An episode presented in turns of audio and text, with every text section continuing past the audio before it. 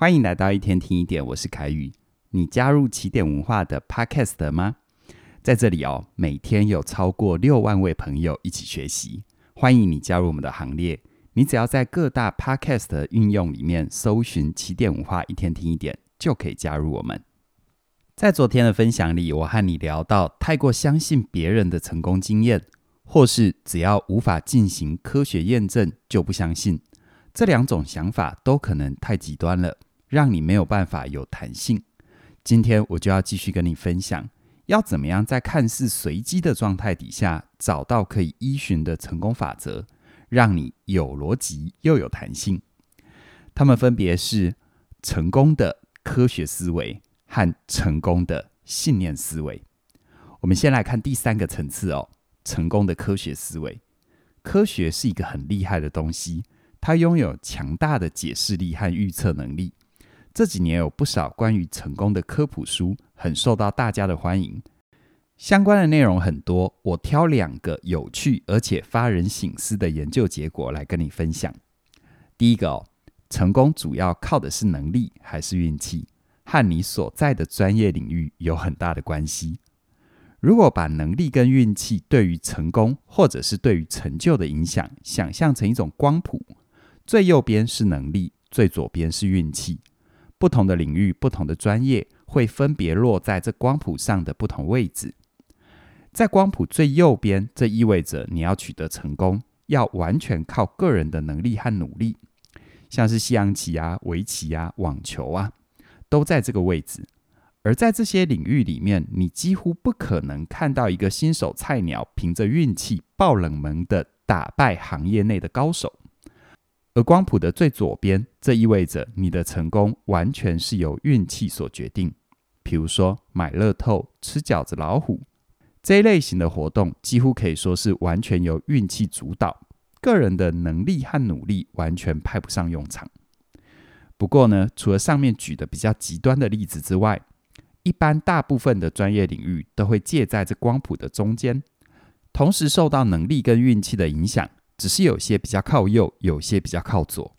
比如说像足球，研究就发现哦，在这个运动里，能力和运气的占比大概是七比三。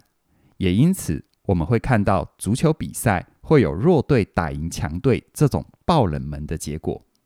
再比如说，大家都很有兴趣的投资股票，研究发现能力和运气的占比大概是二比八。也就是说，你要在股票里赚到钱。多烧香求得好运势会更有用一点。当你可以正确的看待自己的专业，了解里面能力和运气的比重，你就会比较知道怎么样分配自己的时间跟精力去做真正有用的事情。再来呢，我们看第二点：小成功要靠能力，而大成功需要点运气，而巨大的成功几乎哦，运气是很关键的。我举一个大家都熟悉的人。比尔盖茨，他是一个非常有能力和远见的人，这毋庸置疑。他的综合能力可能是一般人的好几倍，甚至于十几上百倍。但他的财富是我们一般人的更多更多倍了。不要说一般人，就连很多跟他一样聪明，甚至比他还聪明而且有远见的人，也都没有办法取得跟他一样的成功。从这角度来看，为什么比尔盖茨可以取得超过个人能力的财富跟成就呢？研究发现哦，因为他的运气真的非常好。注意哦，不是普通的好，是非常非常的好，好到超过我们的想象。我举几个比尔盖茨在生涯早期的关键好运气。第一个，比尔盖茨刚好出生在一九五五年，如果他晚出生几年，他就赶不上个人电脑的第一波浪潮。可是如果早出生几年，这个浪潮来的时候，他的年纪就太大了。第二个，比尔盖茨刚好有写程式的天分。第三个，比尔盖茨他所在的私立高中是当时全美唯一的一个提供学生免费而且能够及时看到运算结果的超高级电脑。第四个，比尔盖茨休学创业的时候，正好赶上科技巨头 IBM 需要个人电脑的操作系统。上面这些事件，如果有一件没有发生，就凭比尔盖茨的才智跟能力，他当然还是会成功，但是绝对不会取得如此巨大的成功。所以要成为超级富豪，除了能力以外，你还得有这样一连串的好运气来配合。这样的思维解释了贫富之间的不合理，但这种思维如果又走到了极端，还是容易引发人的嫉妒心和不公平感。所以呢，我的朋友他的思维又跟着进化了，进入到第四层，成功的信念思维，也就是我这位朋友现阶段他对于成功的认识。在这几年，他读了一些谈自由意志的书之后，对于成功跟运气这个议题又有更深刻的体会。人到底有没有自由意志？关于这个问题，在哲学和科学上面争论了好长一段时间。而有研究发现，如果让人读完“人没有自由意志”这一类的科学文章之后，相较于没有读过这个文章的对照组，他们的行为会变得更有侵略性。更没有责任感，这意味着什么呢？这意味着自由意志在客观上面不存在，也许没有那么的重要。只要你相信自由意志不存在，你的行为就会因而改变。这带给我朋友一个启发，那就是主观的相信比客观的事实更能够影响一个人的行为。所以从这个角度来看，成功到底是能力还是运气，在客观上面其实没有那么的重要。真正重要的是，在你的主观上面，你到底相信什么？你相信成功靠的是能力，还是你相信成功靠的是运气呢？你内心相信的是什么，你的外在行为就会跟着改变，于是建立了你的真实世界。相信成功是靠能力的人，对于自己的要求会比较高，在前往目标的道路上，会把注意力放在自己可以控制的地方。而遇到困难的时候，也会比较反求诸己，想办法提升自己，以克服这些难关，比较不会去抱怨自己运气不好。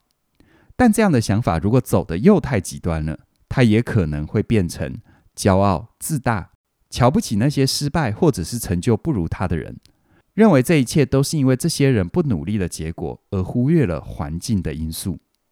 反过来说，相信成功是靠运气的人。知道成功有很多没有办法复制的外部因素，所以在面对弱势族群，他们会比较谦逊、宽容，因为他们知道不是自己很强、很努力，而是因为自己的运气其实比别人好一点。但如果一样的信念又推到了极致，这也不好啊，因为在遇到困难、挫折的时候，这些人可能就会怨天尤人，把责任都推给别人，不去想办法自己去解决问题。而是看到别人成功的时候，会有酸葡萄心理，觉得别人只是运气好，没什么了不起的。所以呢，相信成功是靠能力，或者是成功是靠运气，对于行为都有正面的指导意义，当然也会有负面的影响。既然如此，我们应该要抱持着怎样的心态去看待成功这件事，才能够让正面的影响多一点，而负面的影响少一点呢？《纽约时报》的专栏作家大卫·布鲁克斯给出了一个很棒的答案。他说：“如何看待这个问题，是取决于你是往前看还是往后看。如果你要计划的是未来，那你就应该要相信未来尽在自己的掌握之中，只要付出就能够有所回报，哪怕这只是一个幻觉，你都应该要相信它。只有这样子，你才会全力以赴。但如果你已经取得成功，在回顾往事的时候，你应该意识到，你所得超过了你所应得的，你应该要为此感觉到庆幸。这句话的底层逻辑就是，你心中要同时有成功靠能力，还有成功靠运气这两种信念，并且懂得在适当的时机轮流的切换这两个信念，去调整你的行为跟态度。这其实也呼应了我的新课程。活出有选择自由人生，这是一门线上课哦。